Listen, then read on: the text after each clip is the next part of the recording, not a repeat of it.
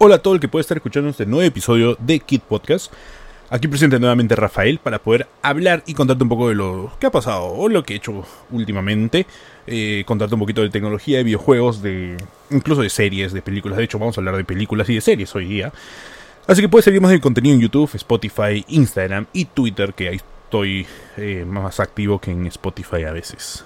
Empezaré hablando de lo mejor que me ha pasado esta semana, que es ir a ver The Batman, la nueva película de DC de, bueno, del murciélago, que dirigida por Matt Reeves y que tiene como protagonista a Robert Pattinson. Sí, vamos a hablar de eso más adelante. Eh, también vamos a hablar de qué tal me pareció Cobra Kai. Sé que ha pasado mucho tiempo desde su estreno, ya dos meses, un poquito más. Pero quiero hablar de, Cobra Kai como cómo me ha tratado esta cuarta temporada. Y también me gustaría profundizar un poquito en Pokémon Legends Arceus, que ya luego de un mes y un poquito más de su estreno, quiero contarte mi experiencia, quiero contarte qué ha pasado con este juego conmigo, eh, ya lo acabé, ya pude acabarlo, quiero contarte qué es lo que es el juego y demás. Así que nada, y vamos empezando con el episodio.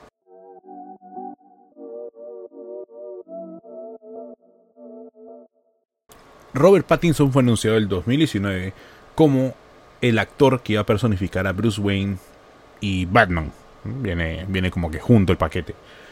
Y desde ese momento recibió mucha crítica, no tanto crítica de prensa de cine, sino crítica de fans, porque mucha gente se quedó con la imagen de Robert Pattinson como Edward Cullen en la saga Crepúsculo. ¿Y por qué? Porque obviamente no conocen más películas de Robert Pattinson. Es un actor que, si bien es conocido, es conocido y tiene varias películas, tal vez sus películas han sido tan comerciales como otros actores han podido tener, ¿no?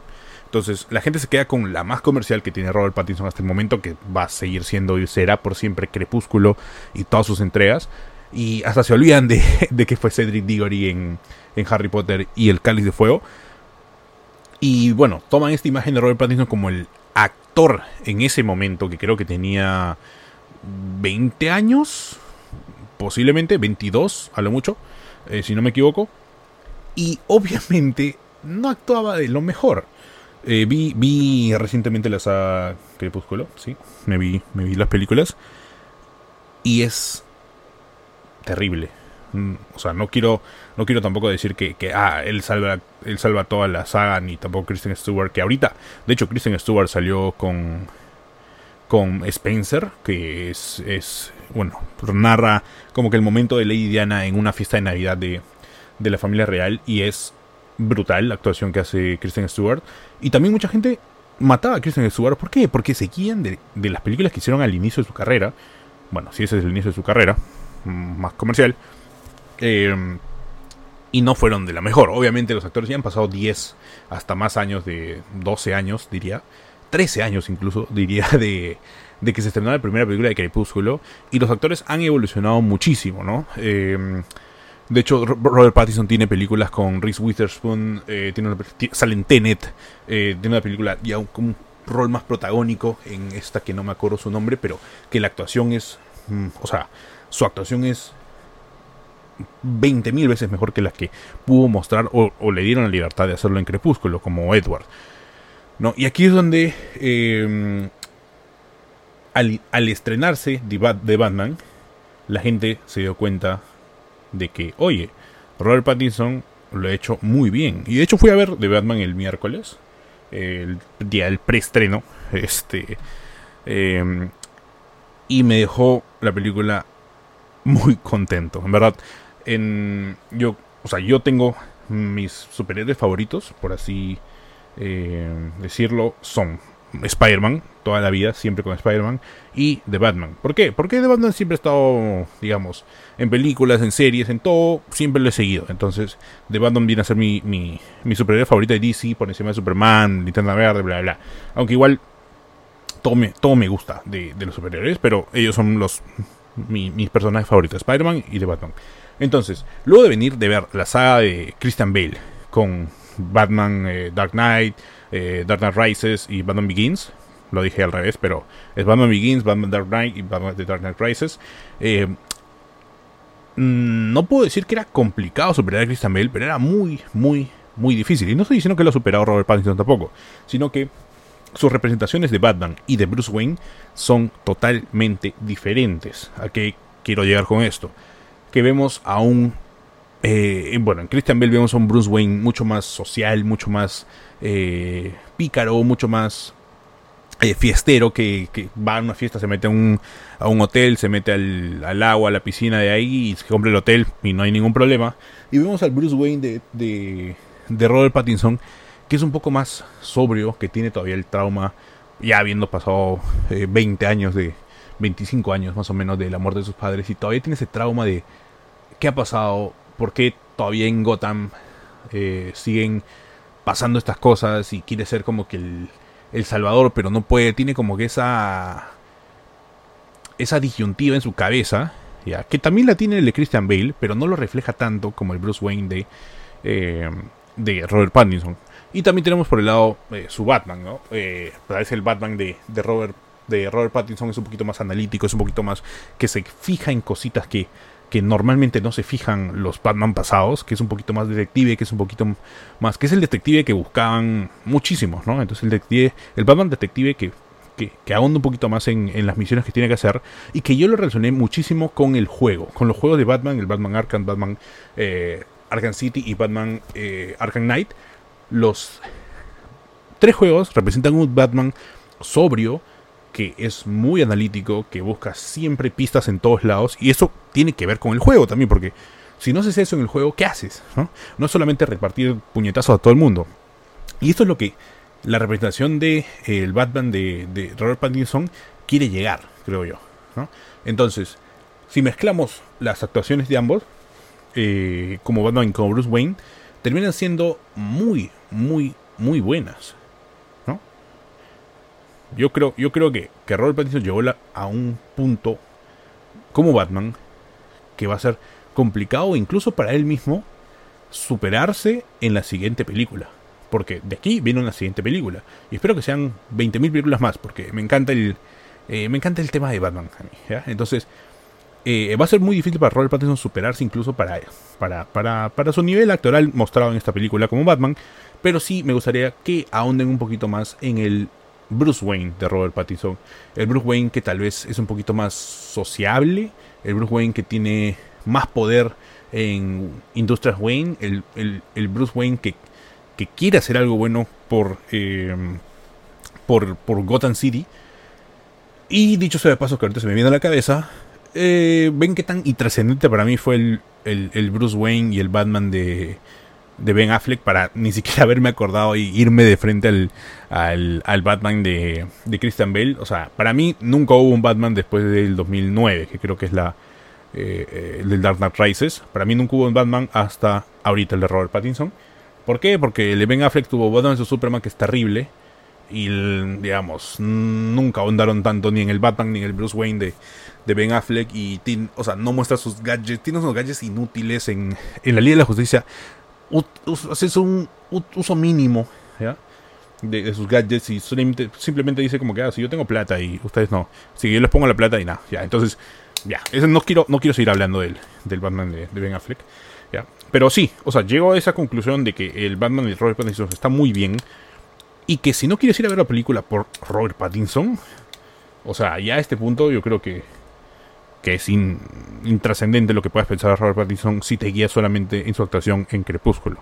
¿no? Ya es un nivel actoral mucho más alto, tiene muchísimo más, eh, muchísima más experiencia y, yo creo que hace un Batman muy, muy genial.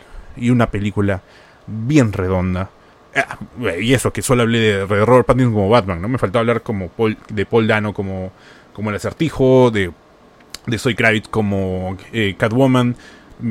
o sea, hay mucho que hablar de esa película, pero no me da el tiempo. Solo quería centrarme en, en, Robert Pattinson porque la gente lo ha estado matando. Y en verdad, no es un mal actor. No es un mal actor.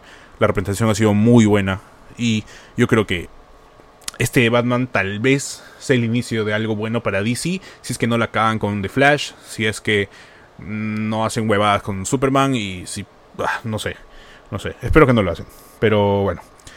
Eh, también si, si, has visto de Batman, eh, tus opiniones son muy válidas y quisiera saberlas, ¿no? Para tener estas, estas comparativas de opiniones en respecto al mismo personaje. Así que vamos al siguiente bloque.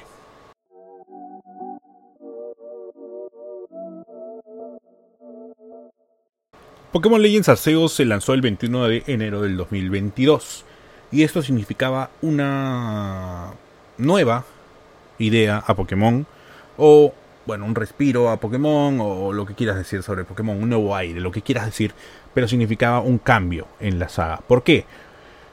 Porque había cambios en la mecánica de por Pokémon, porque había cambios en la mecánica del mundo, porque había mecánicas en el cambio de, de, la historia y porque había mecánicas en el cambio. Estoy hablando cualquier cosa, ¿no? Porque había cambios en las mecánicas de, de todas las cosas que, que posiblemente he dicho anterior mal. Pero había cambios. Eso es lo que la gente pedía, eso es lo que la gente quería.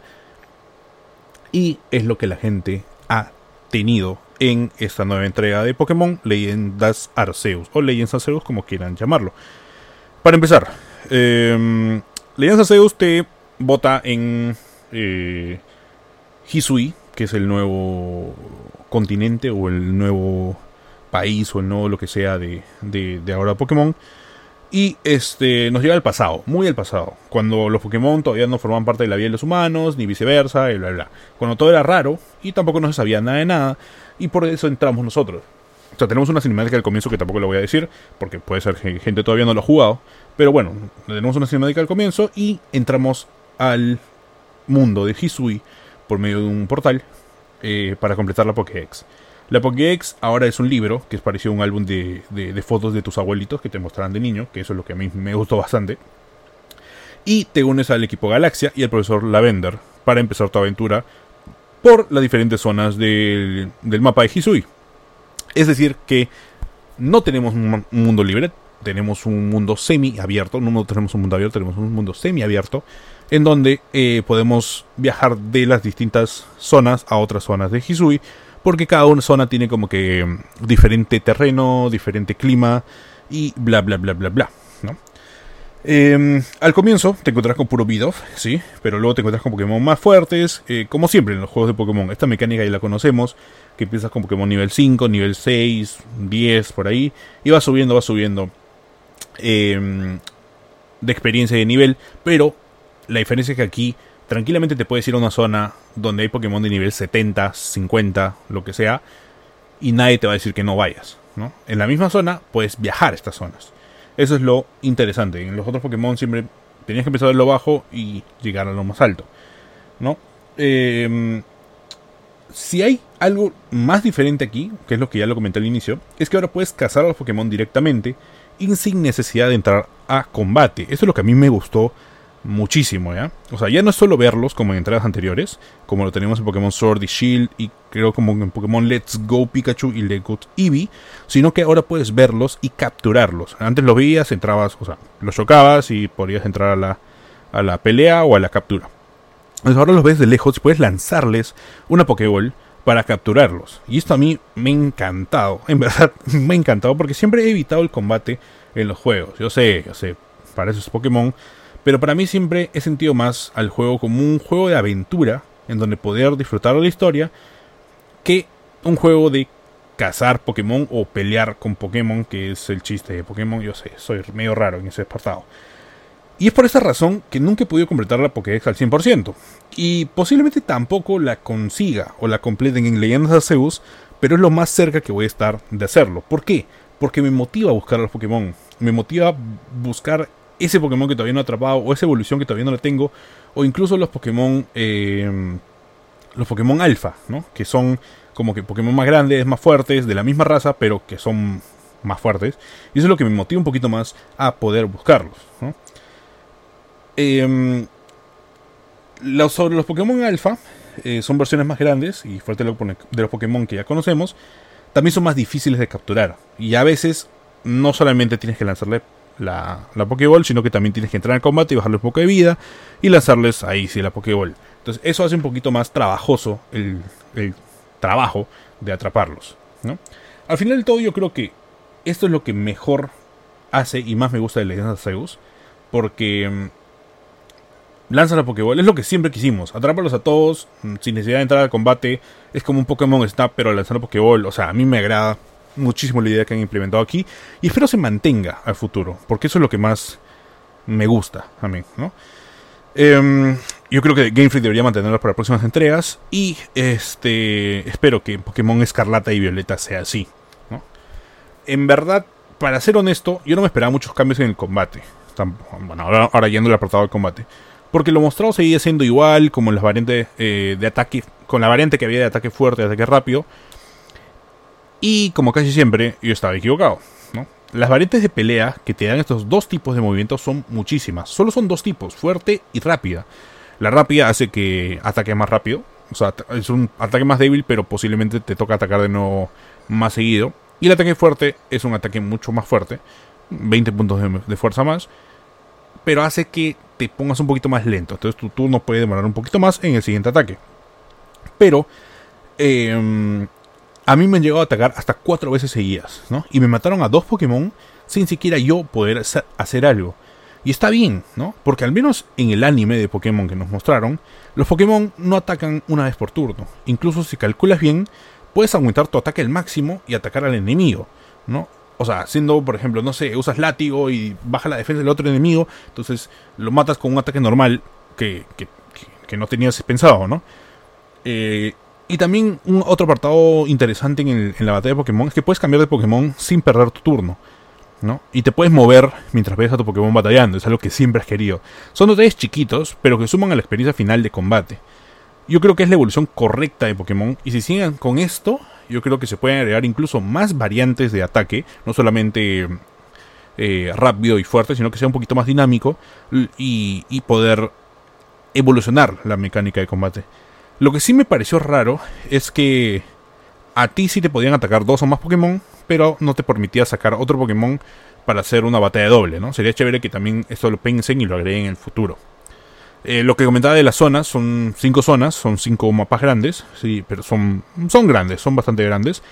Eh, lo que me molestó es que no había conexión entre, entre ellos, o sea, siempre para ir a otra zona tenía que volver a la aldea y buscar ir a la otra zona. No sé si, si habrá una opción de, de, que se pueda, o yo, yo, soy un tarado que siempre que tenía que volver a la villa. Pero sacando eso son las zonas bien amplias, eh, tienen Pokémon por todos lados, puedes capturar un montón haciendo sigilo y también esquivando ataques si te ven, porque si te atacan y te mueres, te, regresan a la base inicial. Em, pero a mí solo me mataron dos veces, creo. Eh, en combate si fueron más, especialmente una de las batallas finales. Pero no pasa nada, o sea, no es, digamos, el juego, la dificultad del juego no es tan alta tampoco. Em, lo que sí tengo que añadir es que me parece un poquito injusto los ataques de los Pokémon. A veces este los Pokémon pudiendo estar en una diferencia de nivel de 15 niveles o 20 niveles por debajo. Eh, uno podía matar al otro con un ataque súper eficaz. Y, eso es lo que me pareció raro, ¿no? Es como que, oye, si estás 15, 15 niveles más abajo que yo, ¿por qué me matas con un ataque así? No deberías pasar.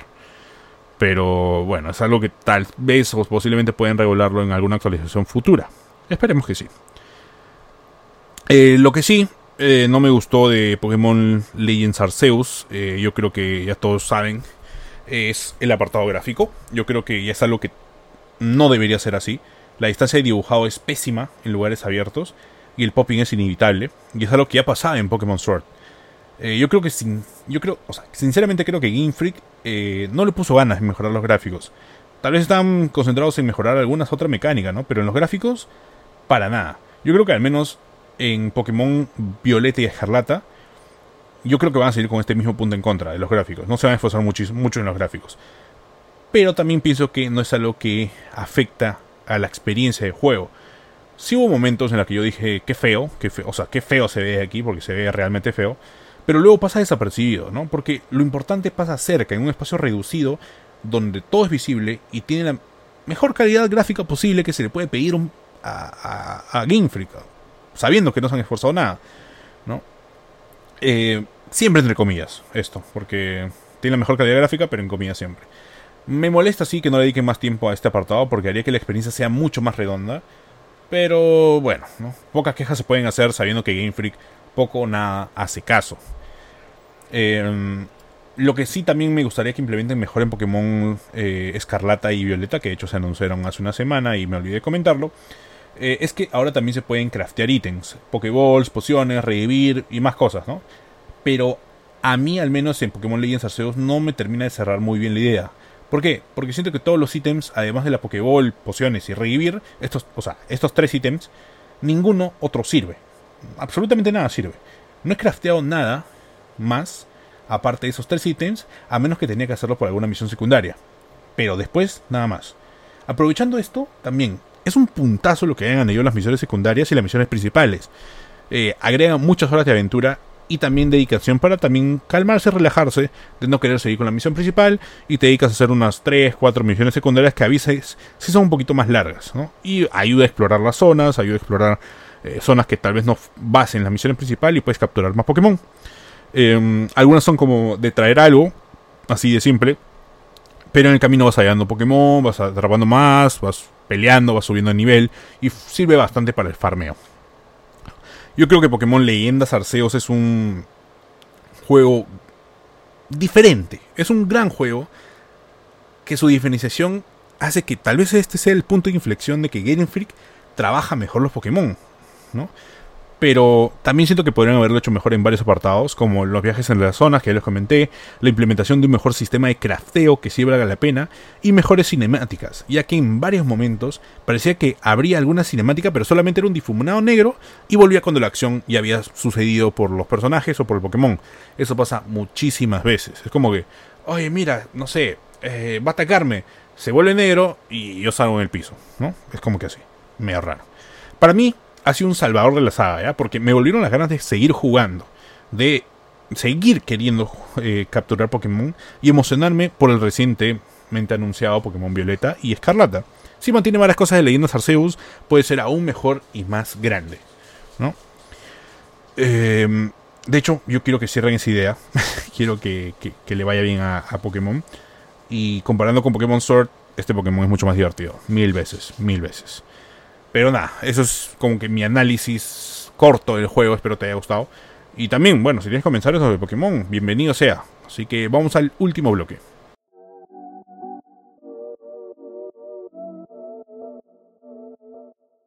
Llegamos al último bloque en donde vamos a hablar de el no recientemente lanzado Cobra Kai.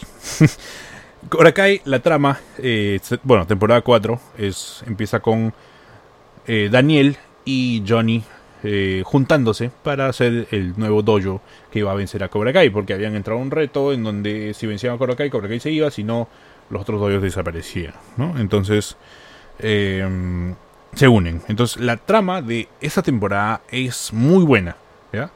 Muy buena. Tiene momentos épicos que recuerdan a la película de los 80, ¿ya? Y tiene grandes actuaciones. Eh, principalmente por Johnny Lawrence, que, eh, bueno, Willy que es un actorazo. En este punto ya yo, es un actorazo. Y yo creo que injustamente lo culparon de villano, como Barney Stinson en, en Cobra Kai, pero es un muy buen actor. Este. Y tiene estas, estas escenas que, que, bueno, traen recuerdos de las películas de los 80, ¿no? Lo que me gustó bastante también es el desarrollo de los personajes, ¿no? Principalmente el de Hawk y el de Miguel, ¿no?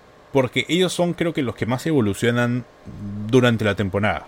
Nerf yo sé que nerfearon a Miguel eh, por la temporada, pero el desarrollo que le dieron de cómo ven teniendo las cosas mucho más profundamente, es decir, ¿por qué, o sea, por qué yo tengo que ganar? ¿O por qué yo tengo que pelear? ¿O por qué mi sensei es como que medio estúpido y no quiere juntarse bien? ¿Y por qué mi flaca es como que, ya? Son varias cosas que le han hecho a Miguel, que han hecho que sea un poquito más soft, pero que ayudan al, al desarrollo de su personaje, y eso me parece eh, bien chévere, ¿no? Igual de Hawk, igual de Hawk, que empezó como que ya al cambio, ¿no? Cuando se une nuevamente a, a Eagle Fang, gran nombre, eh, se ve un cambio ya en Hawk. Y luego de que lo atacan los de los de Cobra Kai y le sacan la mierda y le cortan el pelo, también se vuelve mucho más eh, soft, ¿no? Pero es un soft diferente al de Miguel porque Hawk lo entiende como que, oh, estos me han hecho esto, pero me han bajado la autoestima un montón, me han hecho bullying y todo, pero le saco la chucha a todos en el campeonato, ¿no? Y así es como termina la temporada, ¿no? Yo creo que es un, es un muy buen arco al que dijeron a Hawk y, eso es lo que me intriga la, próxima temporada, la temporada 5, si no me equivoco, es que eh, cómo van a tratar el arco de Miguel yendo a buscar a su padre, ¿no? Eh, luego otro punto a favor también es eh, la introducción del personaje de Terry Silver, que vuelve de la película, que añade esa locura que yo creo que a Chris le faltó esa última temporada, porque, spoiler, spoiler, ah, no me sale, spoiler alert, su debilidad es Johnny Lawrence, como lo esperábamos. ¿Por qué? Porque siempre fue su protegido. ¿no? Es el mismo caso que Daniel con Miyagi o Miyagi con Daniel. Con Daniel, ¿ya? pero es muy gracioso esto porque Daniel toda la temporada se para diciendo como que, oye, ¿cómo vas a pisar ahí? Ahí no pisó el señor Miyagi, ¿no? O, oye, ¿por qué estás usando eso? Eso no sabe el señor Miyagi. Oye, ya, ya cálmate, ¿no? Para decirle, ya cálmate, no todo es el señor Miyagi, por favor, cálmate. Eh, Johnny tiene razón algunas veces, tú no tienes razón siempre, y ahí igual a Johnny, ¿no? Pero sí, yo creo que la inclusión de Terry Silver es un es un grado mayor al que ya se tenía con Chris, ¿no? Es como que Chris está como que loco, pero medio tranqui, pero este Terry es como que lo activan, porque spoiler alert, Chris lo va a buscar, mm, lo rechaza, pero luego se une y se vuelve loca, es un tío locazo que está como que tienen que matar a todo el mundo.